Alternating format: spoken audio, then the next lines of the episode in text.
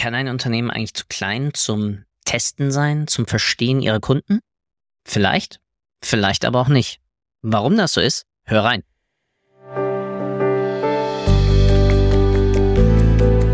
Willkommen bei Data Engage, dem Podcast rund um Daten, Engagement und Action. Von und mit Philipp Loringhofen, immer interessanten Gästen und dem kleinen Quäntchen Chaos.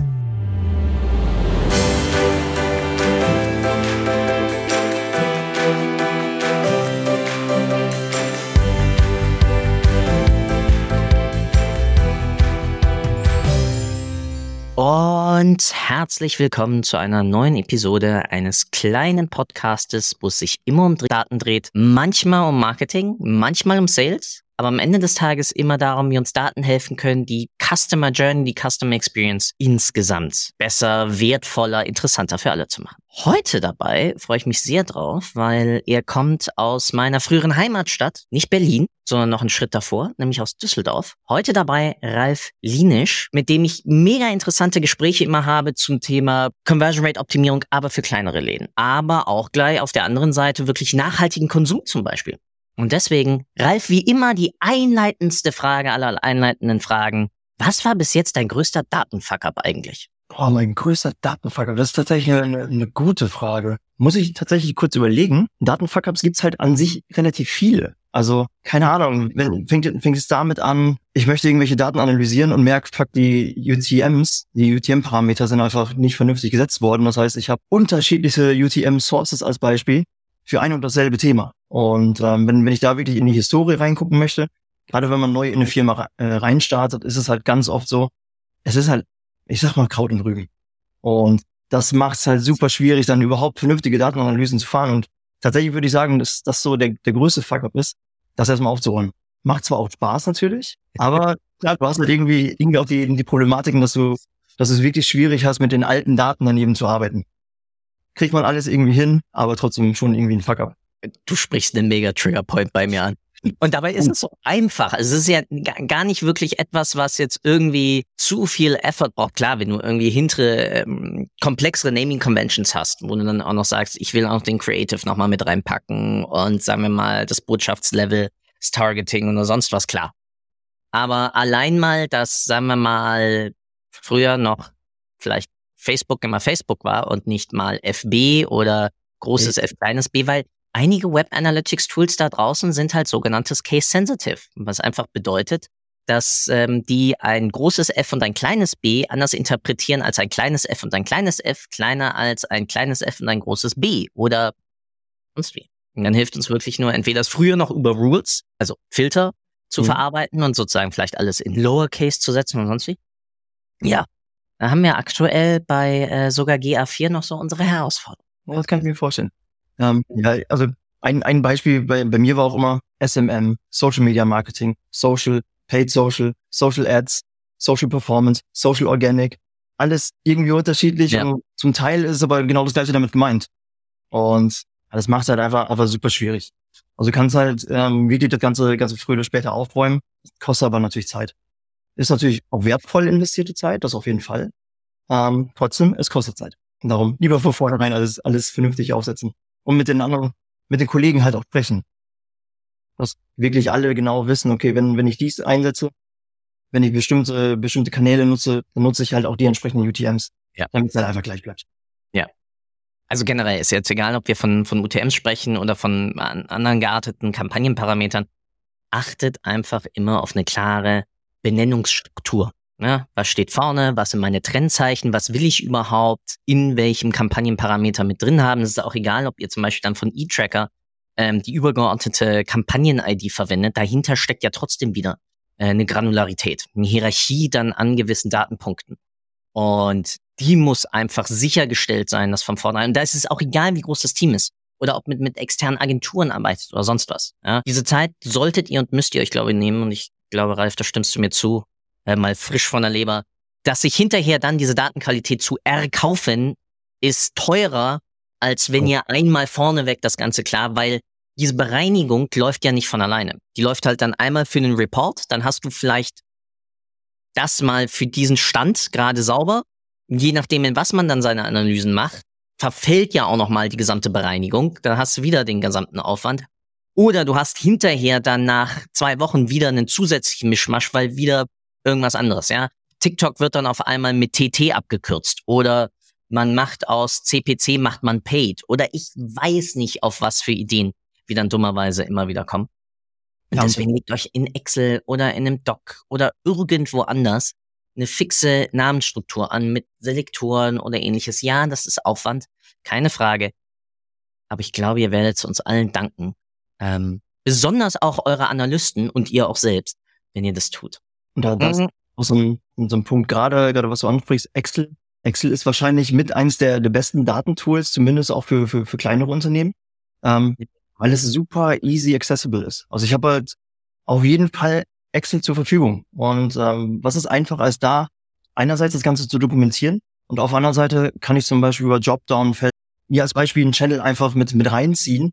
Das heißt, der ist hinten raus dann verformt. Dann gebe ich vorne vielleicht über ähm, übers Dropdown Social Media als Beispiel ein und hinten raus kommt dann immer Social oder Social Media oder was auch immer. Aber es ist halt immer einheitlich. Ja. Und wenn, wenn alle sich dann drauf committen, vor allem gerade wenn, wenn die Firmen klein sind, dann ist es ja noch, noch ziemlich einfach, da wirklich mit allen ähm, das einmal einmal abzusprechen, hey, benutzt diese eine, eine Excel-Tabelle, können alle nutzen, können auch Agenturen nutzen, können Freelancer nutzen und es ist halt glatt gezogen, auch für die Zukunft. Ich gehe jetzt nicht darauf ein, dass wir auf der TDWI gerade intensivst darüber gesprochen haben, äh, ob Excel oder nicht und äh, was, was die Painpoints und sozusagen Zusatzkosten oh. sind. Lassen wir mal alles außen vor. Nutzt das Tool, was euch zur Verfügung steht. Ja. Let's discuss auch das. Und wo alle, alle, alle darauf Zugriff haben. Warum ist das für alle ganz wichtig? Weil teilweise ja zum Beispiel sogar eure Sales Agents vielleicht auch mal Mails rausschicken mit Buttons, die auf irgendwelche weitergehenden Dokumente leiten. Und wenn das jetzt nicht gerade einfach nur PDFs sind, dann wollen wir das ja auch verstehen und auch tracken. Und zwar in der gesamten Journey. Ähm, ja, auch dort nicht alles ist immer trackbar, weil wir haben Consent, wir haben Adblocker, es ist uns allen bewusst. Ja, aber wir sollten wenigstens dafür sorgen, dass es theoretisch möglich ist und damit auch zu verstehen, woher, warum jemand und womit jemand ähm, zu uns kam. Und da geht's nicht nur um Paid. Ja, da geht's um jetzt nicht SEO Deep Links, ja, aber PR-Artikel, ähm, wie gesagt, schon Sales Agents, Customer Service Mails, äh, Linking auf WhatsApp oder äh, Direct Messaging auf, auf anderen Kanälen, ähm, Facebook Messenger, ähm, you name it. Wann immer irgendwo was rausgeht, wo jemand draufklicken könnte und wir verstehen wollen, wo er hinkommt, macht's bitte. Und das auch für kleine Unternehmen. Für alle möglich. Und alle sollten, alle sollten es nutzen. Klar, bei, bei großen Unternehmen hast du viel, viel größere Datenmengen. Ja. Viel größere, also eine viel, viel größere Anzahl an Personen, die einfach auch mit, mit UTMs arbeiten müssen. Oder sollten, besser gesagt. Und ähm, klar, aber auch bei kleinen Unternehmen. Also irgendwann, also es entwickelt sich ja von, von vornherein eben schon, schon eine Historie. Und wenn du jetzt ab dem, ja, ab dem Tag eins, sag ich mal, ähm, das zumindest mitdenkst und darauf achtest, wenn du, wenn du halt irgendwo Links streust, da dann die UTM-Parameter oder welches System auch immer du nutzt, PK als Beispiel für, für ja. ähm, egal welches Tool du nutzt, das immer von vornherein einfach mit, mit notieren, mit dokumentieren und so sofern andere Leute mit reinkommen, denen das einfach zur Verfügung stellen und schon hast du eine, eine super Basis auch für die nächsten zwei, drei, zehn, zwanzig Jahre. Ja. Ich bin gerade amüsiert, wie oft wir jetzt, glaube ich, in diesen gefühlten zehn Minuten gesagt haben, notiert es, schreibt es auf oder sonst was. Ich, ich hoffe, es ist angekommen. Schreibt es. Klingt immer so, klingt immer so, so obvious, so, so Captain Obvious ist wieder unterwegs, aber es ist egal, egal bei welchen, welchen, welchen Firmen ich bislang auch mal mit unterstützt habe, egal ob als Festangestellter oder als Freelancer. Ähm, es ist überall ein Topic. Datenqualität ist immer ein Topic und alle, alle, alle Daten, mit denen wir arbeiten, sind Fehler oder ich nenne es immer unsicherheitsbehaftet. Und wir besonders im Marketing haben halt da so unsere Probleme mit, weil dann sagt dir YouTube auf einmal, dass ja, die Impressions, die wir bis jetzt getrackt haben, sind eigentlich alle für die Cuts, weil da haben wir so einen Edge Case vergessen. Oder Facebook kommt raus, wie vor, ich glaube, vier oder fünf Jahren, ähm, und verkündet auf einmal, ja, das äh, Engagement-Tracking, das wir auf unseren Videos hatten, ist gefaked. Halleluja, und wir haben unsere gesamte Strategie dann so ein bisschen danach ausgerichtet. Das macht uns glücklich. tatsächlich, tatsächlich kommt mir da die, die, direkt, also wo wir so drüber sprechen, kommt mir direkt wieder ein nächster Fuck-up noch in den Kopf.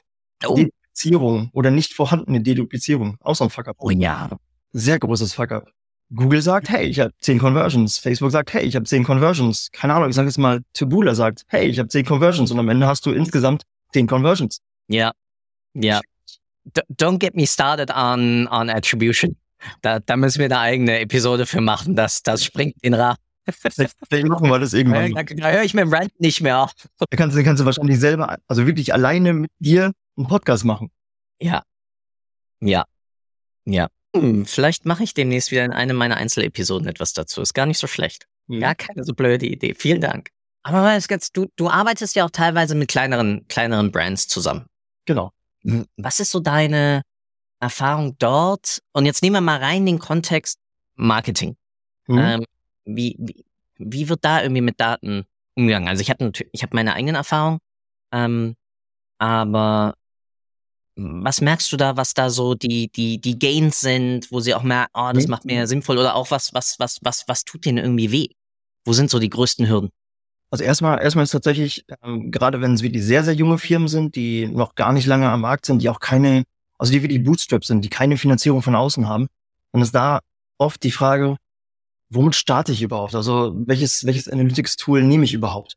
Ähm, brauche ich überhaupt Analytics? Das ist, das ist so aus meiner Erfahrung der, der größte Painpoint. Jetzt muss ich dazu sagen, ich bin jetzt auch kein, ähm, kein Typ, der komplett im Data Game ist. Also ich komme halt aus dem Performance Marketing, bin affin für alles, was Daten angeht, weil, ich Daten fürs Performance Marketing auch brauche. Ähm, kann da aber natürlich dann auch nicht perfekt sagen, nutzt auf jeden Fall das Tool, das Tool, das Tool. Da gibt's, da gibt's halt andere Personen wie, wie dich zum Beispiel, die einfach viel, viel tief äh, drin sind. Und ähm, trotzdem ist mir da immer wieder aufgefallen, das ist halt echt die Frage, welches Tool nutze ich zum, zum Anfang? Welches Tool nutze ich zum, zum, zum Start? Und das ist so, so, so, der, so der Kernpunkt. Dazu kommt als Beispiel ein Thema UTM-Parametrisierung. Ähm, das Thema gibt's in dem Sinne gar nicht. Also das, das, die, die Awareness dafür fehlt. Ähm, Mhm. Das heißt, da muss auf jeden Fall eine gewisse Grundlagen, äh, also müssen gewisse Grundlagen geschaffen werden, ähm, damit überhaupt verstanden wird, was passiert dann eigentlich, nachdem ich eine, eine Ad schalte. Ähm, weil das, das einfach ein unglaublich wichtiger Punkt ist. Ich muss halt irgendwie anfangen, Daten zu sammeln. Und wenn ich von vornherein aber gar nicht so richtig die, die Ahnung habe, wie das ganze Thema funktioniert. Also das heißt überhaupt, die, die Basics von, von Data Analytics sind aus meiner Perspektive oft rar gesät. Hängt damit zusammen, dass, dass die meisten Personen, die ähm, irgendein Unternehmen gründen, egal ob es im E-Commerce-Bereich ist, worauf ich mich jetzt gerade spezialisiere, oder ob es in, in anderen Bereichen ist, ähm, die Leute kommen halt aus, aus Bereichen, die meistens nicht mit Data zu tun haben. Also Ja. es ist Marketing mit drin, es ist vielleicht ähm, Thema BWL zum Beispiel mit drin, also wo ich im wirtschaftlichen Bereich unterwegs war, wo ich im Sales-Bereich unterwegs war, ähm, wo ich aus dem Produktsegment komme als Beispiel, äh, sind aus meiner Erfahrung aber tendenziell eher weniger Personen, die irgendwie affin sind ähm, Mhm. Bereich Data. Und Mhm. das macht's auf jeden Fall schon, schon auch tricky, den Bereich eben aufzubauen, da auch das, das ganze ähm, Thema zu fördern, ähm, also das Wissen auch zu fördern, weil es halt schon auch ein komplexes Thema ist. Wobei, ja, wir machen, also die meisten machen sich's komplex. Guck mal, die erste Frage ist doch mal, was kostet uns ein Kunde? Und jetzt mal so absolut gesehen, Mhm. ja, da kannst du ja ziemlich einfach mal anfangen. Du nimmst dir, wenn du Paid machst, dann nimmst du dir einfach mal dein Media-Budget. Media-Budget bedeutet einfach nur, was hast du im Zeitraum X, sagen wir mal im letzten Monat, für Facebook, damit auch Instagram, vielleicht TikTok, wenn du TikTok Paid machst, LinkedIn, wenn du in einem B2B-Kontext unterwegs bist, Google Search, ja, sonst was ausgegeben. Gehst einfach in die Tools rein, schreibst dir das raus, machst eine Summenfunktion drüber, ja, ähm, und dann springst du entweder in dein Shop-System, wenn du ein E-Store bist, ja, oder wenn du ein B2B-Unternehmen bist und, und ähm, in deinem CRM-System, ja, oder in deinem ERP dann deine, deine Sales abge abgelegt hast und nimmst einfach diese Anzahl ja, und teilst deine Gesamtsumme deiner Media Spends mal nur dadurch. Und das kannst du ja mal im zeitlichen Verlauf machen. Heißt, du nimmst dir mal die letzten zwölf Monate und dann siehst, und das kannst du dir dann brav mal auf einen, auf einen Verlaufschart einfach legen. Ja? Also gar nicht auf einen Barchart, ja? genau, sondern einfach auf den Graphen. So. Unten haben wir die Monate, Ja, auf der, auf der X-Achse und auf der Y-Achse tragen wir dann einfach mal die Höhe dieser Kosten ab. Und auf einmal sehen wir, wenn wir was gut machen, dann sinken diese Kosten vielleicht. Ja? Jetzt wird's wichtig, ähm, weil wir ja damit eine Teilung haben. Ja, also wir haben ja eine, eine sozusagen eine, eine Verhältniszahl jetzt als Kosten pro Kunde. Ähm, tragt bitte auch gleichzeitig dann vielleicht in einem Kombi-Chart ab einmal die Anzahl der Kunden, die Anzahl der absoluten Spends und dann damit ja relativ die Kosten. Dann seht ihr nämlich, warum ist das so wichtig? Wenn sagen wir mal, wir absolut mehr Kunden hatten für den gleichen Media Spend, dann sinken ja unsere Kosten pro Kunde. Macht ja Sinn. Ich habe mehr ausgegeben, aber ich habe mehr Leute dafür als Kunden gewinnen können, sinkt das Ding. Wenn absolut ich relativ gesehen mehr oder minder mein Media Spend um das gleiche Verhältnis gesenkt habe wie meine Kundenanzahl, ja, dann bleibt mein Spend ja pro Kunde mehr oder minder fast gleich. So. Das heißt, solche Zahlen sollte man sich immer im relativen Kontext zu, ich habe das damals geklaut von Avianisch, ähm, aber immer im Kontext der Best Friends Metriken sich dann anschauen. Und Best Friends von immer Acquisition Cost, CAC, sind nun mal die Anzahl, die absolute Anzahl der Kunden in diesem Zeitraum und die absolute Anzahl deines Spends. Weil sonst kannst du es gar nicht interpretieren.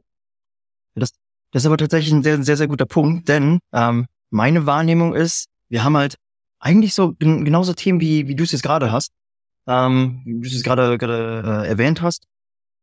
Du brauchst gar nicht viele Daten, um die ersten Erkenntnisse zu, äh, zu generieren. Auch da wieder Excel, kann man auch wieder drüber, drüber streiten, aber grundsätzlich. Ist erstmal egal. Ist irgendwas, was er hat. Das kann auch gut sein. Super einfach, um, um die ersten kleinen, zarten Analysen zu, zu fahren. Und ähm, was ich halt wahrnehme ist, es gibt halt, es gibt halt Begriffe. Ich meine, das ist in jeder Disziplin eigentlich gleich. Es gibt immer unglaublich hohe Komplexität. Wenn ich halt mich spezialisiere, je größer auch das, das Unternehmen ist, desto äh, ja, granularer werden auch die, die, die Job Descriptions als Beispiel. Dann kommen halt irgendwie Big Data und Data Mining, Data Science, Data Lake, Customer Data Platform, Marketing Automation, Hyperpersonalisierung, keine Ahnung, so alle möglichen Begriffe, wo, keine Ahnung, wenn, wenn ich das jetzt zum, zum ersten Mal hören würde und ich habe gerade ein Unternehmen aufgestellt, dann denke ich mir auch so, hä? What the fuck? Was ist das? Keine ja. Ahnung. Und da brauche ich das ja, das ist ja Raketenwissenschaft so in der Richtung. Das ist halt so, so der Eindruck, der ähm, habe ich selber den Eindruck, dass ähm, eben dieser, dieser Eindruck ge geschaffen wird. Und dass dadurch dann viele auch denken, okay, Data, das ist, das ist eh viel zu abgehoben und viel zu krass und brauche ich mich gar nicht mit beschäftigen, weil es einfach viel zu hoch für mich ist. Und weil es viel zu viele Ressourcen braucht. Und ich bin ja auch eh kein Google und ich bin ja auch kein Facebook. Die haben so viele Daten. Das brauche ich gar nicht. Ähm, oder ich kann es auch gar nicht. Und ja. das, das, ist so eben, eben mein Eindruck, dass ähm, ja, das halt ein, eine große Hürde ist. Obwohl genau dieses Beispiel, was du gerade gebracht hast, das, das Shop-System an sich, wenn ich jetzt ein Shopify benutze und ich habe jetzt als Beispiel 50 Sales pro Monat, das heißt, ich habe pro Jahr zumindest schon mal 600 Sales. Das ist nicht wenig. Nö. Vor allem, Je nachdem, was, dein, was dein durchschnittlicher Warenkorbwert ist, kannst du davon gut leben. Das ist nämlich der nächste Punkt. Der durchschnittliche Warenkorb, der wird mir auch ausgewiesen. Mir wird die Conversion Rate ausgewiesen. Ähm, mir wird ausgewiesen, welche Landingpages am wichtigsten sind. Ähm, mir wird ausgewiesen, welche Zahlungsmethoden genutzt werden. Ich ja. weiß zwangsläufig, dadurch, dass ich ja Produkte verkaufe, wie viele werden retourniert. Ja. Ich habe schon super viele Daten alleine im Shopsystem. Und egal, ob Shopify, Shopware oder was auch immer ist. Ich habe super viele Daten schon vorliegen. Klar, natürlich sind das keine, ähm, keine Millionen Daten. Trotzdem kann ich damit schon mal die ersten wirklich wertvollen Erkenntnisse generieren. Ja. So als Beispiel, ich habe ähm, ich habe zum Beispiel 20 Produkte, die ich anbiete in verschiedenen Varianten insgesamt. Und wenn ich da merke, es gibt halt ein Produkt, was halt immer wieder gekauft wird und die anderen ähm, 19 zum Beispiel werden gar nicht gekauft oder von, von den 20 werden 15 gekauft und die anderen halt nicht, dann ist halt auch klar, ich muss mal gucken, warum werden diese 15 nicht gekauft. Ich kann dann zum Beispiel die Kundschaft, die ja schon da ist, wenn ich ein Double Opt-in habe, kann ich die fragen, was ist mit den anderen Produkten? Also kann ich, kann ich Fragen stellen, um, um rauszufinden, warum die nicht gekauft werden oder warum eben nur die anderen gekauft werden. Ähm, das heißt, ich kann da, kann da wirklich von vornherein schon sehr, sehr wertvolle Erkenntnisse sammeln und zu einen verschiedenste Richtungen. Und das ist halt so das Wertvolle. Ja, du, du sprichst einen grundlegenden Punkt an, ich glaube, der zum einen inhärent menschlich ist. Wir streben immer zu einer 100%-Lösung.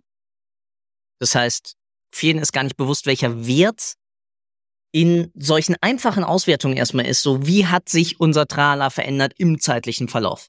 Wenn du dazu dann noch grob weißt, was habe ich in Trala gemacht, ja, kannst du schon anfangen, wenigstens mal sehr high level, aber Rückschlüsse aufzusetzen, ja, und, und damit auch Erkenntnisse wieder abzuleiten. Ich glaube, das ist ja das Wichtigste, besonders von, nennen wir es mal, Neugründungen. Ja. Mhm. Ähm, ich habe ein Problem, wenn man einen E-Commerce-Store als ein Startup definiert. Ähm, weil es gibt eine sehr wissenschaftlich eindeutige Definition, was ein Startup ist. Mhm. Ja. Es ist eine technologische Innovation in einem Hochrisikobereich, ja, die wirklich innovativ ist. Und ein E-Commerce-Store ist in den seltensten Fällen wirklich hochinnovativ. So, aber kleiner Rant at the side. Ja. Ähm, aber ich glaube, was, was dort ganz wichtig ist, ist, dass du von vornherein mit so einer, einer Art hypothesenorientierten Kultur einfach reingehst. Ja, also du, wir haben ja Vermutungen. Wir haben Vermutungen über, wer sind unsere Kunden? Was können wir überhaupt verkaufen? Zu welchem Preis können wir es überhaupt verkaufen? Ja, das sind ja alles, die, die, diese, diese Aussagen sind ja unsicherheitsbehaftet. Ja, also wir wissen zum Beispiel gut, wenn ich jetzt ähm, Kleider verkaufe, dann wird es eine hohe Wahrscheinlichkeit geben, dass sich das sich an eine weibliche Zielgruppe richtet. Richtig. So.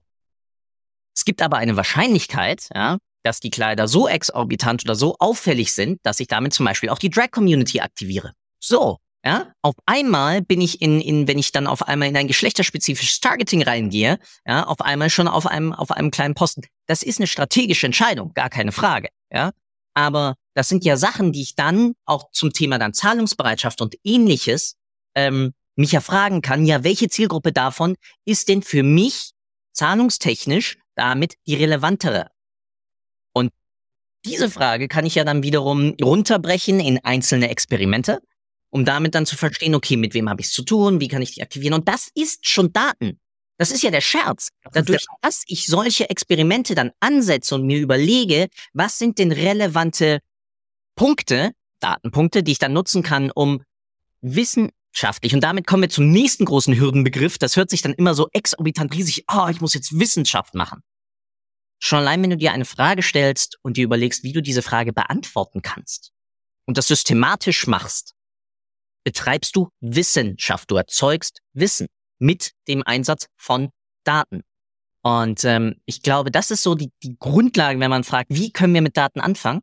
Dann stell dir einfach mal Fragen, wo hast du noch Vermutungen über dein Geschäft, über dein Unternehmen, über deine Kunden, über dein Marketing etc. und brich das nach und nach runter. Und dann eröffnet sich für dich dann auch irgendwie, welche Daten brauche ich, wo könnte ich damit anfangen und ähnliches. Und da stecken da stecken tatsächlich schon super viele Punkte jetzt drin.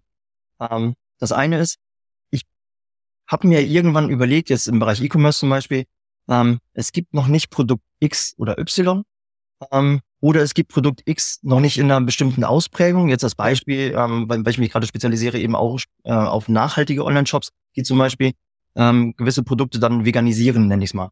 Ja. Ähm, das heißt, die wirklich nur vegane Produkte anbieten. Und da ist dann, dann eben schon der Punkt, ich habe mir mal irgendwann die Frage gestellt, müsste es dieses Produkt nicht geben?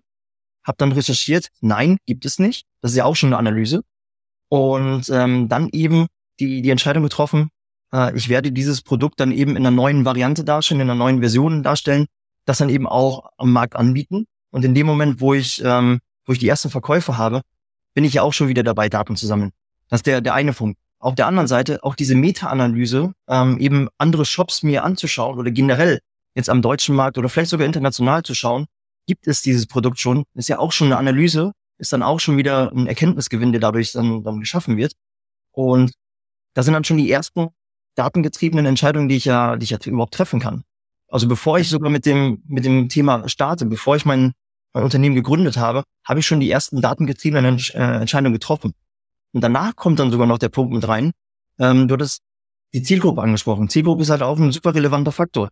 Jetzt auch wieder Beispiel vegan. Es gibt halt Studien am Markt, die schon existieren, die aussagen, weswegen Leute, auch wie viele Leute, ähm, bestimmte, ähm, bestimmte Produkte zum Beispiel kaufen würden. Also warum kaufen Personen jetzt als Beispiel vegane Produkte? Ist das aus dem ethischen Grund heraus? Ist das aus dem, ähm, ist es aus dem ja, Naturschutzgrund beziehungsweise ähm, Nachhaltigkeitsgrund heraus? Emissionen sparen? Ist es aus dem geschmacklichen Grund? gibt viele verschiedene Gründe und es gibt da natürlich auch ähm, zu diesen Zielgruppen dann äh, ja Studien, die die einfach schon besagen, warum und in welcher Häufigkeit das eben auch die Gründe sind. Selbst Statista zum Beispiel hat immer wieder wieder ja kleine kleine Studienergebnisse, kleine Statistiken, die die ich nutzen kann. Und deswegen ich habe super viele Dinge schon schon kostenlos frei verfügbar über Google bei Klicks entfernt. Und ähm, dazu kommen dann eben noch äh, jetzt Thema E-Commerce. Es gibt einfach bestimmte, es gibt bestimmte Shops, die halt schon lange am Markt sind, die die super ja. erfolgreich sind. In internationalen Vergleich ist zum Beispiel dann Amazon, so immer der der größte Player. Auf der anderen Seite jetzt im deutschen Markt gibt's dann als Beispiel ein Snox, die die auch schon schon ziemlich groß sind, äh, viel Umsatz machen. Und ich kann mir verschiedene Shops ja auch raussuchen und schauen, wie gehen die vor. Wenn ja. da bestimmte, jetzt auf der Product Detail Page zum Beispiel, wenn da bestimmte Mechaniken immer und immer und immer wieder auftauchen, dann kann ich davon ausgehen, dass die halt ihren Grund haben. Also dass sie mit einem bestimmten Grund ähm, eingesetzt werden. Das ist dann wieder der, der Punkt Meta-Analyse. Ja. Und deswegen, ich habe wahnsinnig viele Möglichkeiten, auch als kleines Unternehmen, nicht mal nur auf die eigenen Daten zu schielen, im Sinne von, ich brauche jetzt un unglaublich viele Daten, die ich selber generiere, sondern ich kann ja auch die Daten nutzen, die einfach am Markt schon existieren. Ja, das hilft mir halt bei dem Aspekt Marktevaluation oder auch grundlegend erstmal Hypothesenaufbau.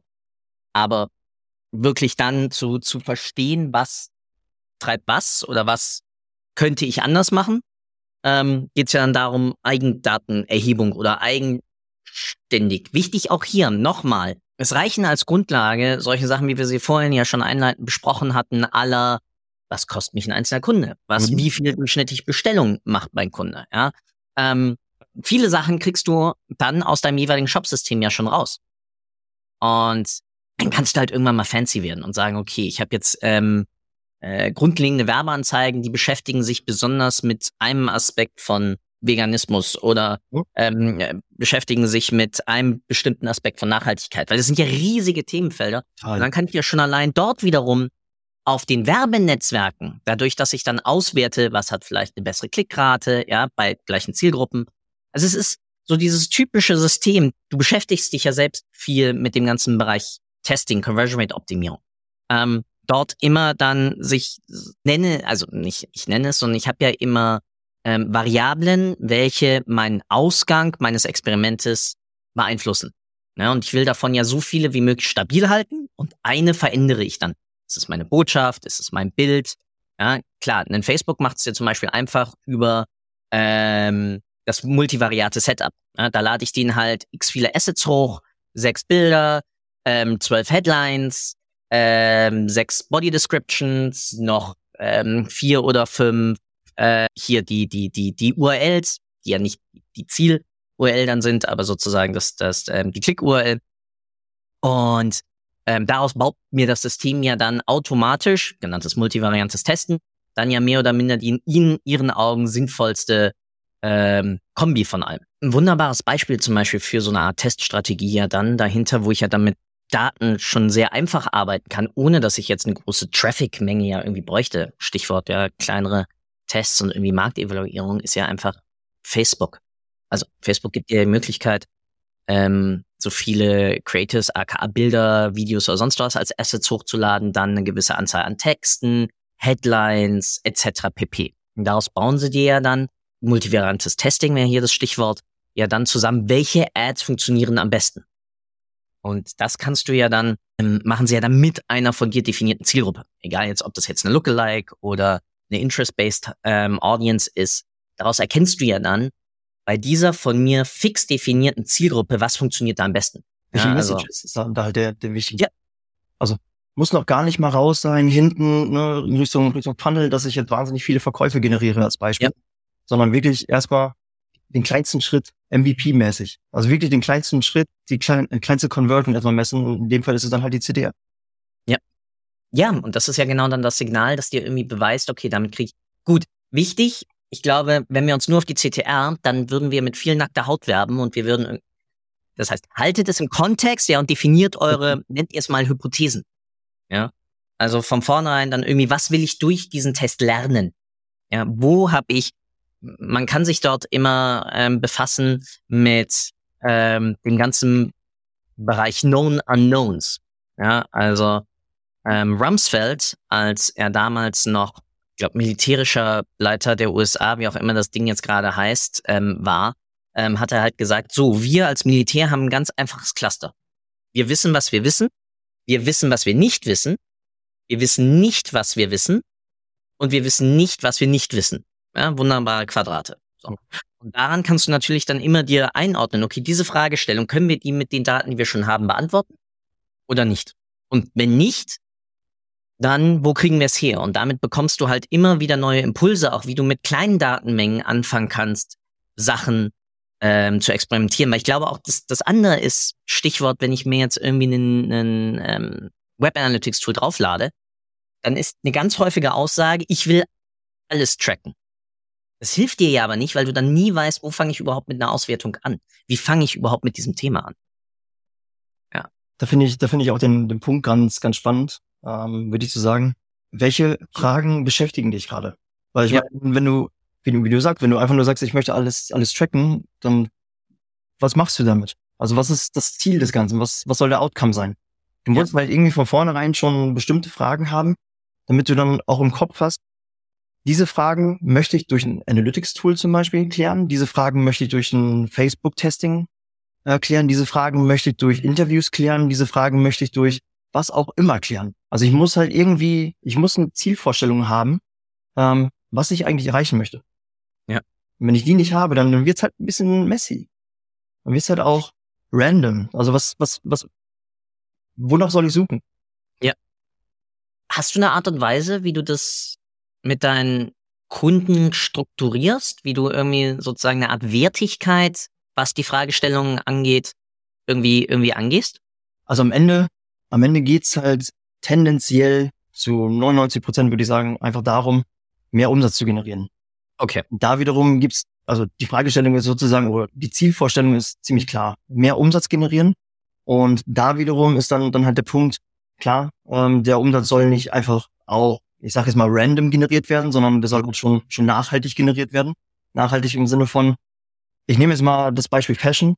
Ich kann den Warenkorb wahnsinnig hochballern mhm. ähm, und habe aber eine Retourenquote, die auch wahnsinnig hoch geht. Ähm, dann habe ich zwar super viel Umsatz, der bringt mir aber nichts. Und insofern ist da halt ein wichtiger Punkt auch, das Ganze im Kontext wieder zu sehen. Das heißt, dann in dem Fall, Fashion-Bereich, ähm, auch darauf zu achten, dass der Umsatz einfach nach oben geht, gleichzeitig aber eben auch die Retourenquote mindestens mal stabil bleibt, damit der Umsatz eben auch nachhaltig generiert wird. Plus dann eben auch der, der wichtige Punkt, ähm, du hast vorhin schon die, die Customer Journey mal erwähnt. Customer Journey ist halt immer ein unglaublich wichtiger Aspekt. Ähm, und idealerweise nämlich ist die Customer Journey nicht so, dass sie dann endet nach dem Kauf, sondern dass mhm. sie dann immer weitergeht. Und da ist dann halt der, der Punkt auch, darauf zu achten, kaufen die Leute immer wieder? Also ist mein Produkt zum Beispiel auch für den Kunden nachhaltig? Das heißt, ist es ein Produkt, was nur eine gewisse Qualität hat, ähm, dass die Leute dann eben auch sagen, ich bin begeistert von diesen Produkten und ähm, kaufst dann eben auch nochmal wieder oder ich empfehle es weiter. Ähm, das heißt, das sind dann aus meiner Perspektive auch eben sehr, sehr elementare Punkte, wo es natürlich gerade bei, bei jungen Firmen noch ein bisschen schwierig ist, die jetzt gerade mal, ich sage jetzt, sag jetzt mal, zwei Monate, drei Monate, vier Monate oder vielleicht auch ein Jahr am Markt sind. Ähm, gerade oder so der, der Fashion-Bereich als Beispiel, da kaufe ich mir nicht unbedingt jeden Tag oder jede Woche oder jeden Monat wieder wieder neue neue Kleidung, sondern das kann halt auch schon mal ein bisschen länger dauern. Das heißt, da sind die Zyklen natürlich auch länger. Muss man dann in dem Sinne auch wieder im Kontext betrachten. Mhm. Das heißt, dabei fange ich ja relativ früh eigentlich schon immer klassisch mit einer Art qualitativen Interviews erstmal. Mhm oder? Also, äh, warum sage ich das gerade so blöd? Weil ganz viele, ich auch dann bei ganz vielen kleineren Shops dann irgendwie mitbekommen, die dann auf einmal rumbrüllen, wir brauchen jetzt Attribution und deswegen müssen wir jetzt uns hier Server-Side Tag Manager und gib ihm und mach und überhaupt.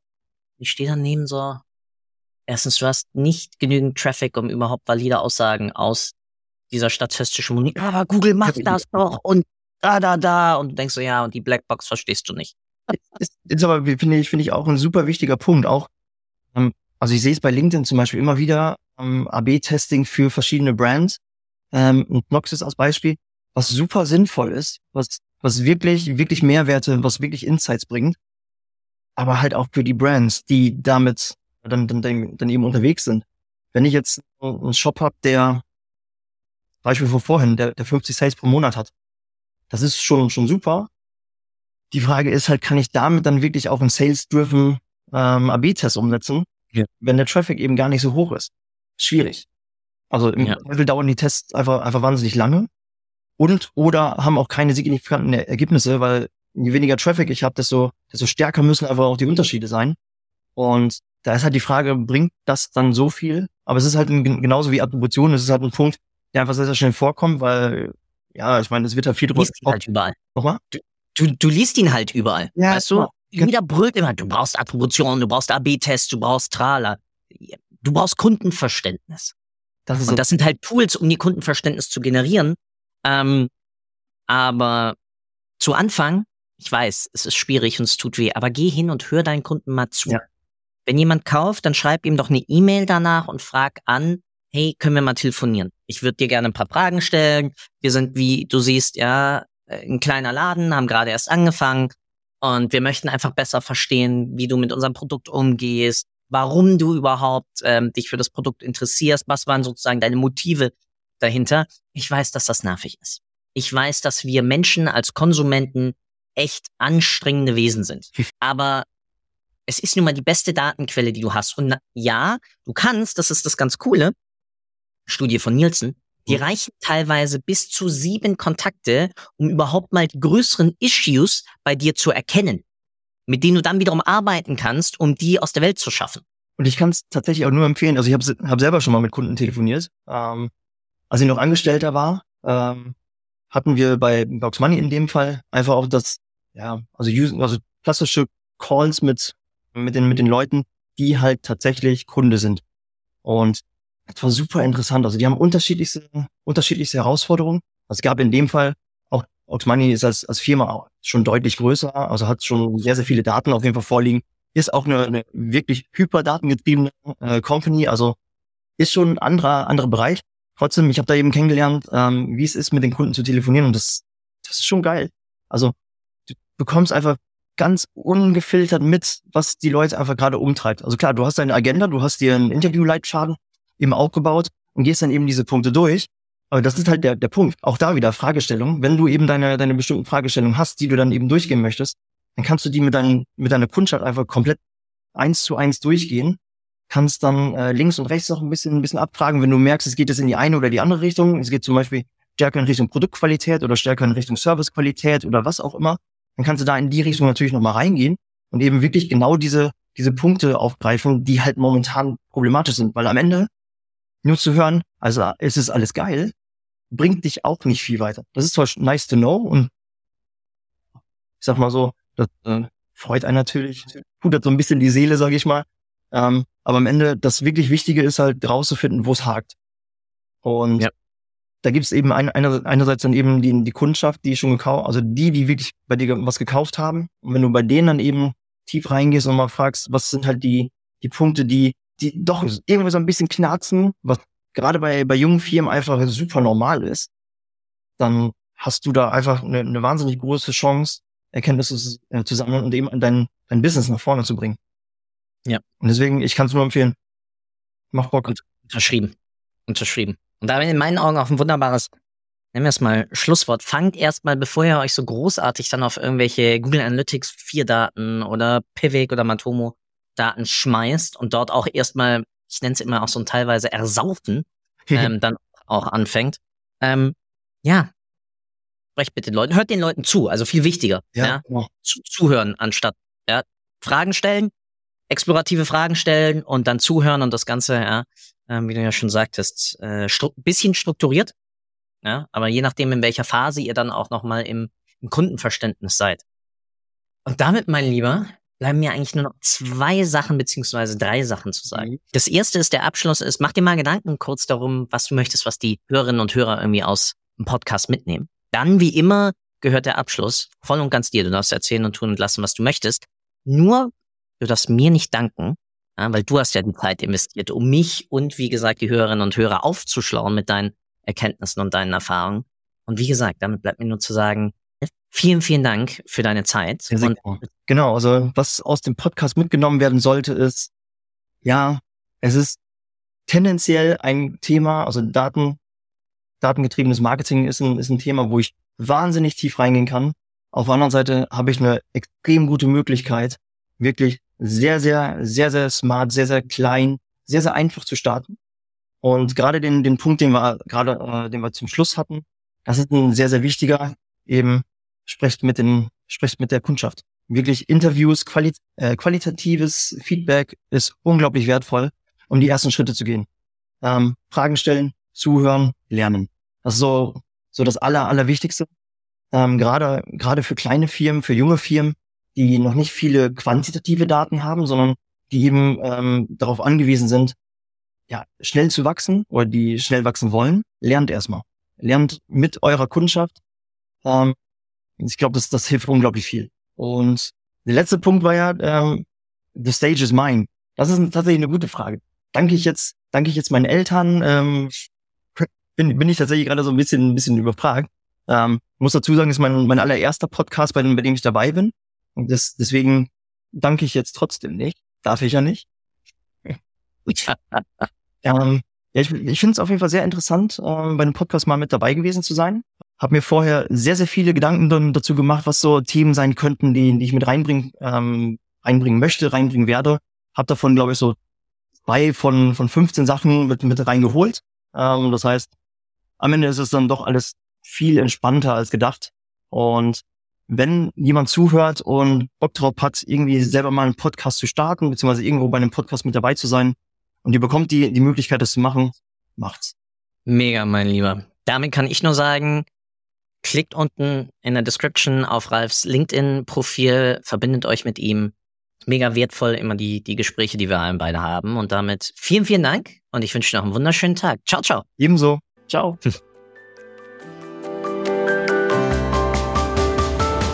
Danke für deine Zeit. Ich hoffe, du konntest auch heute wieder etwas für deinen Umgang mit Daten mitnehmen und bist dem Warum ein Stückchen näher gekommen. Ich auf alle Fälle. Hinterlasse doch bitte eine Bewertung auf iTunes, Spotify oder von wo auch immer du gerade zuhörst. Das hilft wirklich sehr. Bis zur nächsten Folge bei Data Engage. Dein Philipp.